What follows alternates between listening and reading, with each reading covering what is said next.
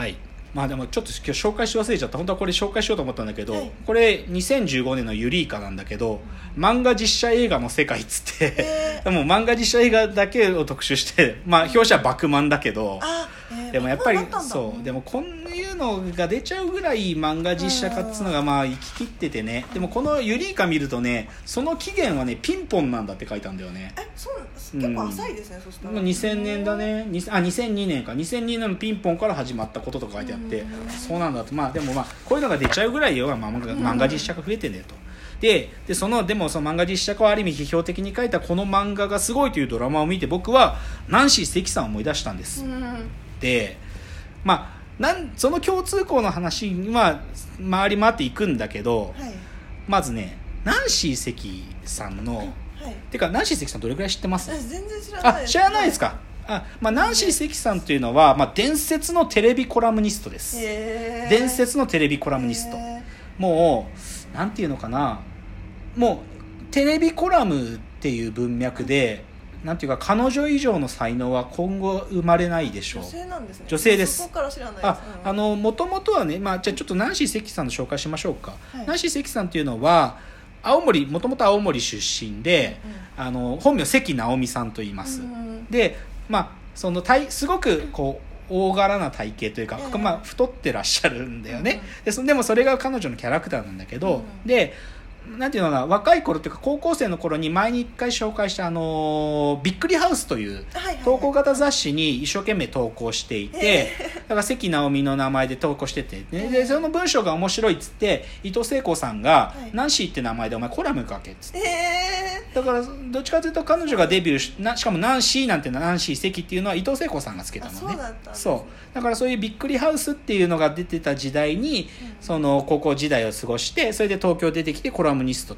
として、うん。でもねあの彼女が亡くなっちゃったのが2002年だったかな、ーうん。あのまあ突然のご病気というか心臓のあれで39歳で本当に若くして、若いやそうん、だから本当に僕もショックだったナンシーが亡くなった時は、うん。ナンシー関っていうで彼女の一つただただ単にコラムを書くだけじゃなくて彼女はですねプロの消しゴム版画家なんですよ。え消しゴムそう。消しゴゴム版画。消しゴムをこう彫ってねうんだからここに今日ちょっと本があるけどこれはこういうのです。よでうんこういうのがいっぱいある。こういうふうに。こうこうダウンタウン。あすごい。あそう。なんかごっつい感じとかってそうい？やでもいやそうだこんなんいっぱいで彫ってるのナンシー関は。だからこういうのでだからこの実際に彼女がねテレビを見てこの人の話を書こうとするその人のまあ似顔絵というかそのイラうんイラストで消しゴムハンガーを彫ってでそこに必ず言葉を一言添えてねでその消しゴムを押すんですよ。はい。こうあタイガージェットシーンとかもある。そうだからプロの消しゴム版画家で、まあ、希代のテレビ評論家なんですよナンシー関というのはでだからその10、まあ、ナンシーがし亡くなりになる2002年までに彼女が彫った消しゴム版画の数は5147 個あるわけよ。だからこれの、ね、展覧会とかもやってたよ。あ見たいなへ67年前かなナンシー展やってたけどね。でナンシー関がね一番よくわかるのはねこれ、はい。この番組があったから僕ナンシーのことより好きになったんだけど NHK でね BS プレミアムで本当になんだこのドラマっていうドラマやってて ナンシー関のいた17年っていうドラマがあの2014年にやってたのよでそれは本当にドラマナナンシーのことをあのその回想シーンでやるってだけじゃなくて、ええ。ナンシー関に関わった編集者の方とか、テレビプロデューサーの方とかいろんな人のインタビューも交えながらドラマ化したやつなの。でじゃあナンシー関役そのきょお太大きい大柄の女性ですよ。どなたがやったかっていうとメイプル超合金の安藤夏さんがやったの。でもね生き写しのようだったわけよその様が。もううり二つ。もう生き写しなの最高だったのそれ。これね伊集院さんがラジオでも喋ってるよ。あそうですか。あの伊集院さんねあのメイプル超合金が売れる前から安藤夏さんのことを可愛がっててまだこの2014年自分安藤夏さんまだスターじゃなかったから、えあの安藤夏っていう俺の後輩芸人の太超デブの女がやってんだけどさすげえ似てんだよとか言って伊集院さんが言ってて、へー。あ最高なのよ。でこれがさ最高でだから、まあ、そのナンシー関がコラムニストになっていって、うん。まあ、最後お亡くなりになるまでをずっと書いてんだけどだからナンシー関はすごいのはさ、はい。まあもう今はねあんまりそんなにそのコラムがって感じだけど「週刊朝日」と「週刊文春」ってこう二大週刊誌に2つに連載を持ってたた唯一の作家なのね、えーえ同時に？同時に。えーすもうこれは離れ技なんだよ。これずーっともうそこでコラム書き続けたわけ。すごいな。そう。だからこの消しゴム版画プラステレビ批評っていうのが必ずセットで週間で2本上げていくっていう。まあすごい。ですねでねナンシー関がねでもねそのね原稿のことをさ玉稿って言うんだよね編集者が。玉稿？えもう宝まあ玉おめえは宝物というかさ。で普通その原稿っていうのは雑に扱わないんですよ絶対編集者さんは、ええだけどナンシーはねどういうふうにその原稿持ってくるかっていうねきい。つも待ち合わせてる喫茶店にねポッケにね こうや四つ折りになってるみたいな原稿をガシャガシャガシャって出してきて「はい今月の」っつって「はいあ今週の」っつって本当にねくしゃくしゃ畳まれてると入って渡すんだよ。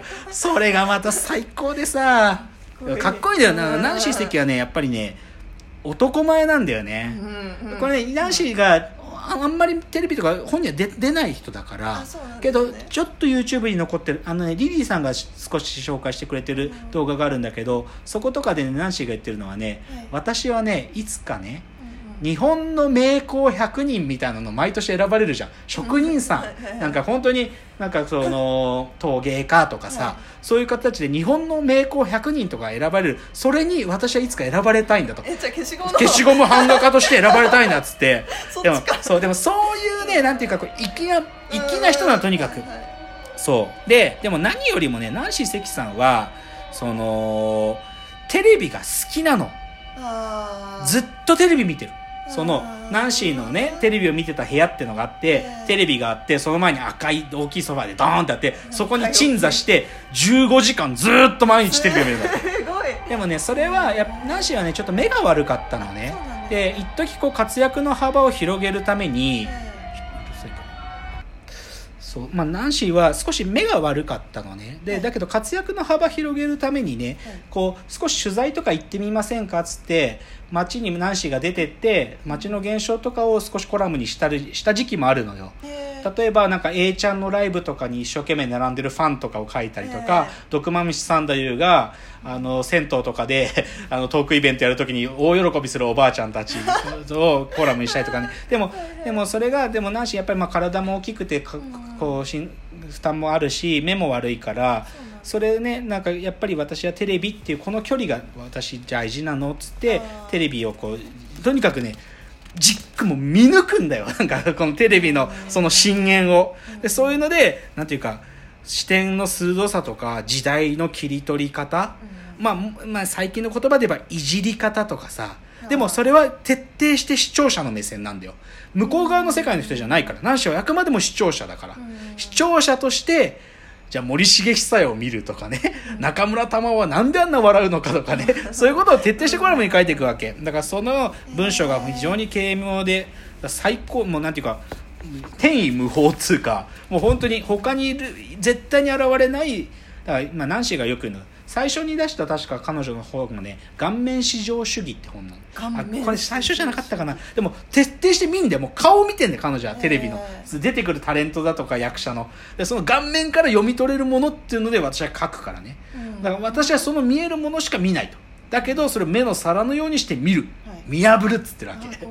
かっこいいんだよナンシーは。うん。だそのだからナンシーのドラマっていうのがだから2014年にあってね。だからな、まあ、でそのプロデューサーさんに、まあ、プロデューサーとか当時の編集者だった方が言ってるんだけどもしねナンシーさんが今生きてたら、はい。今のテレビ見て何て言うだろうとかこの事件について何て言うだろうってやっぱりそう思いたくなる人なんだよね。見どころですね。そうだから当時のナンシー知ってる人で、まあ、伊藤聖子さんだとか、ええあとやっぱりリリー・フランキーさんはうん。やっぱりナンシーに憧れてて、うんだ。最後は一緒にナンシーさんと2人で対談するっていう連載を2人でやってたりもしたからね。うん。そういう仲が良かった人とかも出てたりとかあとねやり合いをしたこう、うん。デーブ・スペクターがね一時ナンシーの悪口言ったんだよ。でそれでそうででナンシーさん あの青森の人だからさええ。あったまさくるなデーブとか言って言うんだけどさ でもそれをそのデーブに対して痛烈な皮肉を言い返したりしてやっぱりすごいタフな人。でもねすタフじゃないんだよな。本当はすごく心きめ細やかでうん。なんていうか気配りの人だしえ。だから書くのはさやっぱり批評だからさ、はい。一見すると悪口とか思われちゃうんだけど、うん。でもなんていうかそこには深い愛情があってね、うん。自分はやっぱりこの対象書く対象が好きなんだよね、うん。でそれを一生懸命書くっていう人なんでらすごい心配りで最後さでこのドラマが安藤夏さんが、まあ、ナンシーで妹役が新山千春さんなのね。で新山千春さんって青森出身だからネイティブ青森アンなわけよ。でその新山さんのさ青森弁が最高でさで最後そのナンシーがね、まあ、要は突然亡くなっちゃったその病院の廊下の椅子にね、はい。まあ、い新山さん妹役で座っててそこにまあ要はそのお化けっていうか死んでしまったお姉ちゃんがこうやって横に座っててで新山さんが「お姉ちゃんどうして死んじゃったの?」って聞くんで青森弁で、そうするとねナンシーが「それ本人に質問あ本人に質問すること?」繰り返すと「それ本人に質問すること？テレビがつまらなくなったからだよ」テレビの寿命がナンシーの寿命ってことだねっていうふうにドラマの中で死んだナンシーに語らせてんだけどでもね多分そういうことなの。うん。多分でもね逆かもしんない。ナンシーがいなくなっちゃったからみんながテレビの見方が分かんなくなってテレビがつまんなくなっちゃったのかもしんない。うん。でもナンシーってそういう人なんでなんか僕らにテレビの見方を教えてくれてた人なんだよね。うん。なんか。だからそう。でまあだこの実はさこのドラマの一番最後ちょっとシャレが効いててさ、ええ。最後そのナンシー関とか、まあ、安藤夏のナレーションで終わるんだけどなんて言うかっていうと、はい。結局お涙ちょうだいってどうなのよ？保険かけてどうする？NHK の限界を見た合唱っていう内緒で終わすごいるへでそんなこと言わせて終わるんだよ。うん。でもねそういうことなんだろうなって思うんだよね。まあこれはまあナンシーが言ってるわけじゃないけどでもナンシーこういうこと言いそうだしうん。ナンシーがこう言ってくれて NHK も浮かばれるっつうかなんかそういう人なんだよだちょっとあ時間なくなっちゃった。最後テレビの見方の話最後にして終わりますね